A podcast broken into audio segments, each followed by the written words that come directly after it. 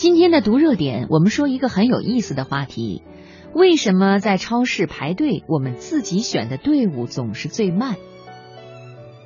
我发誓，隔壁队伍的红衣美女在我排到一半的时候才出现，可是人家已经结完账走人了。我前面的前面那个大妈还在数硬币，为什么我总是如此不走运呢？心理学家会搬出普遍受害者理论来解释这种现象。当你的队伍走得很快的时候，你的注意力多半集中在前方的目标上，自然也不会留下太多印象。而如果你不巧排到了一支走得特别慢的队伍，那你就没法抑制怎么这么慢这样一个念头。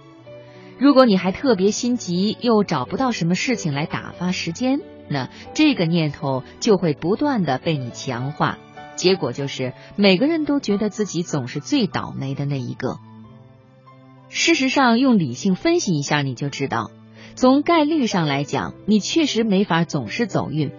就拿你和你左右两边共三支队伍来说，在三分之二的时间内，旁边的队伍总有一支比你的快。二十世纪初期的哥本哈根电信交换局面临着一个类似的问题：如何确定电话总机的接线数目，以保证用户的平均等待时间最短？那个时候的电话都是通过人工接通的。负责解决这个问题的数学家厄朗后来创立了一门学科，就叫做排队理论。现在已经广泛应用于电信、交通工程、计算机网络、资源共享的随机服务系统，以及工厂、商店、办公室和医院的设计。按照排队理论，最公平的做法就是把所有人排成一条蛇形队伍，然后每位顾客依次去下一个有空的结账口。许多银行、机场安检和政府机构，以及一些商场和快餐厅就是这么做的。但是对超市来说，这种做法反而在整体上更没有效率，因为浪费了顾客在等待时把购买的东西送上传送带的时间。试想一下，如果你是超市经理，你会如何选择排队策略呢？